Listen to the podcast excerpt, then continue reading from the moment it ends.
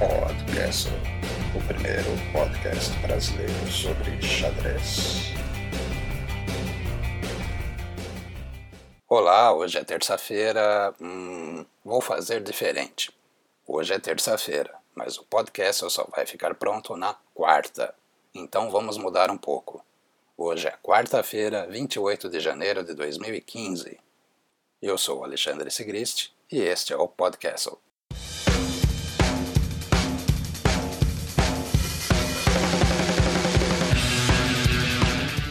João Pessoa. E a capital paraibana, que novamente recebeu a final do Campeonato Brasileiro Absoluto de Xadrez, desta vez a edição de 2014, também novamente viu o maranhense Rafael Leitão levar o título e a taça. Sim, você não ouviu errado. Estamos em 2015, mas o campeonato era de 2014 como ainda teremos zonais e duas semifinais, Rafael vai ter vários meses para comemorar o bicampeonato.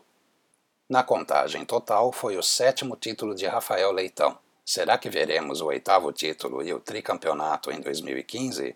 Ou será que alguém vai conseguir parar o nosso Capa Blanca de São Luís? E vejam só, aleluia! Tivemos comentário e vídeo ao vivo. Parabéns à organização. Parabéns à dupla da transmissão, grande mestre Darcy Lima e Juliana Riso. Pelo pouco que ouvi, um excelente trabalho. Agora, dizer que foi igual às transmissões que vemos dos grandes torneios, aí também não. Em Weikendsee, por exemplo, além da transmissão em vídeo com comentários, há também as partidas ali do lado. É perfeitamente possível acompanhar sem o vídeo, ou só com o vídeo, ou as duas coisas. Claro que o vídeo é legal, é ótimo, é maravilhoso, mas imagina quem está acompanhando pelo celular ou com uma conexão lenta. Nos grandes torneios existe sempre a opção de acompanhar pelo Chess Bomb sem falar no Play Chess, e a transmissão com vídeo não fica soluçando direto. Aí você vai me dizer: pô, deixa disso, você está sendo chato. Pessoal, eu só estou comparando. Eu sei que nossa realidade é muito diferente da realidade europeia, da realidade americana.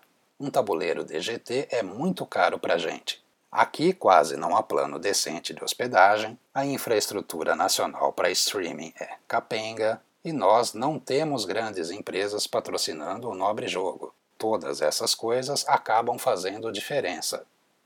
Mas vamos lá, sinceramente, não vejo nenhum desmerecimento nas comparações que eu fiz. Até pelo contrário. Aqui no Brasil, muitas vezes os torneios são feitos na coragem e na vontade, na raça, como nós dizemos aqui no interior de São Paulo. Que os responsáveis por essa transmissão ao vivo em vídeo saibam que ficou excelente, foi muito legal assistir. E aí também tem uma outra coisa. Não foi a primeira vez que teve vídeo numa final de brasileiro. Eu vou agradecer imensamente quem completar essa informação. Vou falar pela minha experiência como observador de xadrez. A primeira vez em que houve vídeo de tabuleiro em Campeonato Brasileiro foi em São José do Rio Preto, 2005. Ao menos foi a primeira vez para mim, foi a primeira vez que eu vi. Em 2008, Porto Alegre, o pessoal da Federação Gaúcha e do IXC colocaram vídeo e as partidas, se eu não me engano, na mesma página.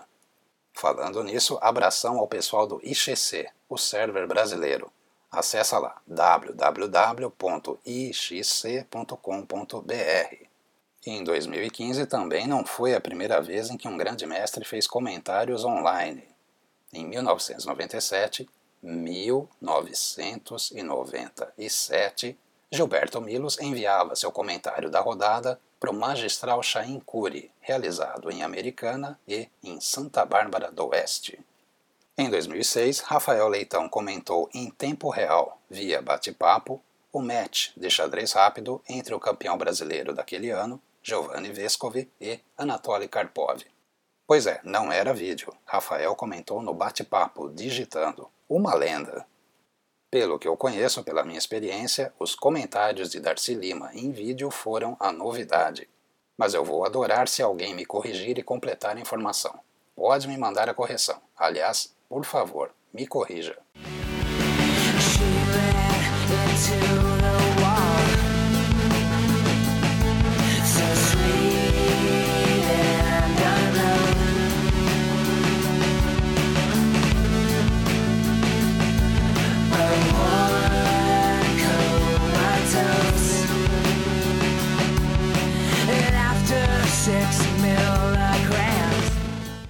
Voltando ao assunto da realidade brasileira, eu acho que precisamos começar a usar isso a nosso favor. Só repetindo e esclarecendo, eu acompanhei a transmissão apenas os dois primeiros dias. A semana cheia de atividade e uma certa bronca com a eliminação dos comentários contribuíram. Como esse povo tem medo de comentários, hein? Mas então, no domingo, com o vídeo engasgando, soluçando, alguém no chat comentou que havia voltado o vídeo há alguns minutos e assim conseguia acompanhar a análise sem tropeços. Genial! Eu só me lembro que o nome de quem fez esse comentário era Wagner. Se era o Wagner Guimarães, ou mesmo algum outro Wagner, aquele abraço. E é disso que eu falo, a criatividade brasileira. A pessoa está lá, não consegue ver ao vivo, mas volta e consegue ver sem interrupção soluções criativas. Não temos tabuleiros DGT? Sem problemas. Temos, por exemplo, Cricor, Eudebs e outros jogadores que podem, numa boa, voltar ao salão, conferir a posição e analisar com Darcy, sem cerimônia. A galera quer mesmo é ver os lances, a galera quer comentar. É muito mais legal ver uma partida de xadrez em tempo real do que reproduzir mais tarde no Chessbase ou no Chess Results ou no site. Internet é conversa. Existem os chatos? Existem os que atrapalham? Os que estragam? Sim, sempre tem. Mas cortar conversa e comentário não resolve isso.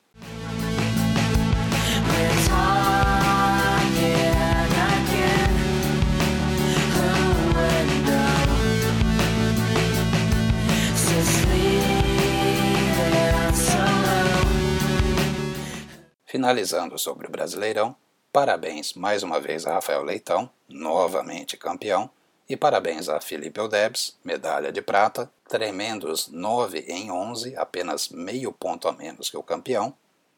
Parabéns a Krikor Mahitarian, medalha de bronze, e parabéns a Matheus Nakajo, que terminou em quarto lugar e conquistou mais uma norma de mestre internacional.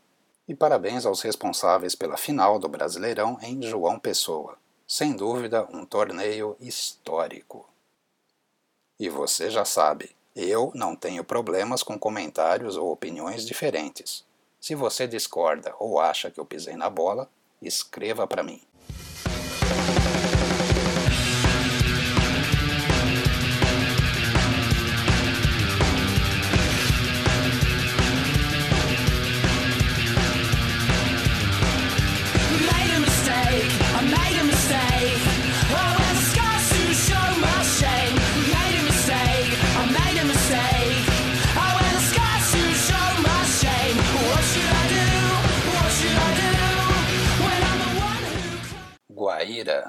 E o nosso Rafael Pimentel é o novo campeão guairense. Em cinco rodadas, Rafael fez quatro pontos, terminando à frente no torneio com dez jogadores. Foi o sexto título de Rafael Pimentel, que agora também atende pelos apelidos de Pimentexa e Rafaexa. Veja lá nas notas deste episódio o link para o site do Clube de Xadrez de Guaíra. Tem todas as partidas da última rodada. Gibraltar.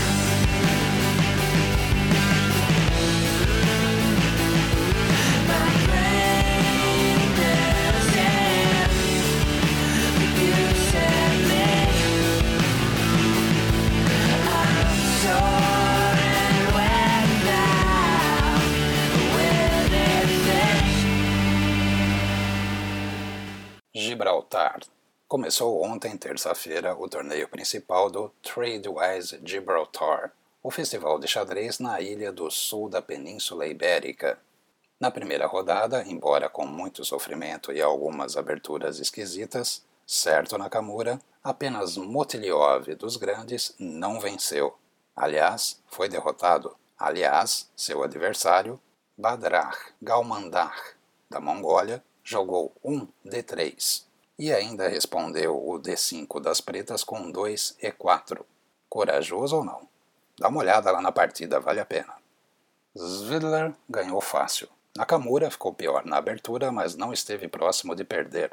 O número 1 um do torneio, o búlgaro Veselin Topalov, também não teve muita dificuldade. Jogou uma abertura meio retranca, mas partiu para o ataque no meio jogo e decidiu rápido.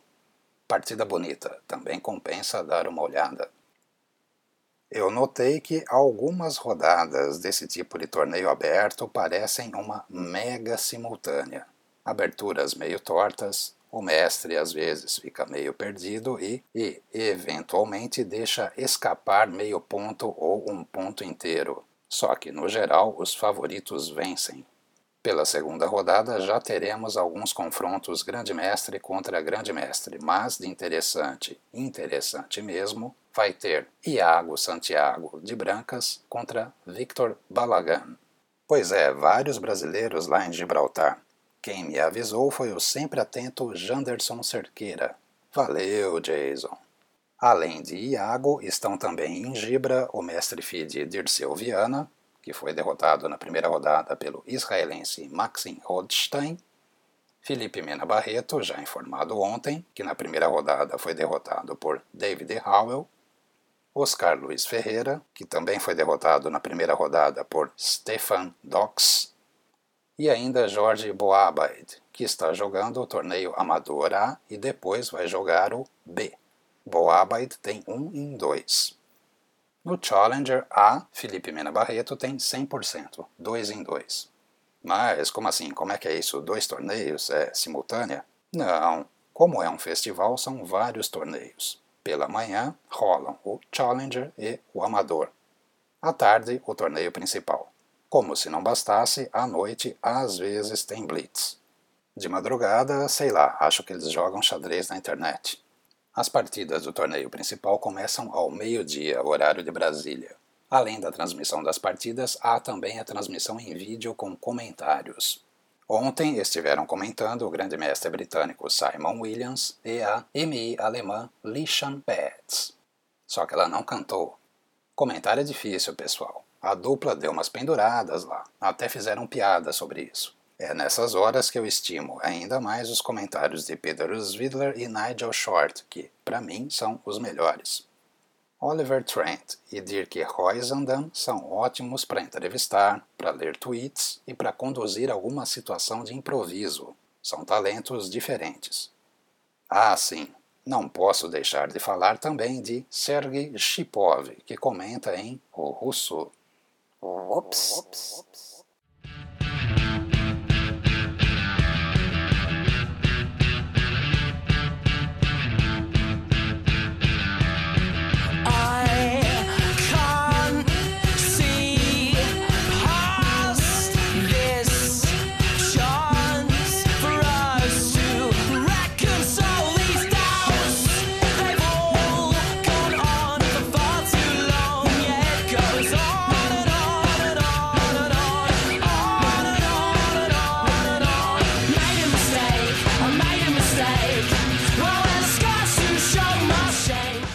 Aquele, abraço. abraço, abraço, abraço Abração especial para os aniversariantes Arthur de Santa Catarina, Ney Jorge e Armando Milani Bernardi. Abraço também para o Moreira, grande Moreira. Eu já tô quase indo embora, mas não se esqueça de seguir o podcast no Twitter, arroba podcastlbr. Não se esqueça do BR no final consagrar a página Escola de Jovens Mestres com seu valioso like lá no Facebook. A minha outra conta no Twitter, arroba quase não fala sobre xadrez, então é melhor deixar quieto. Eu sou Alexandre Sigristi e este foi o Podcastle. Até mais!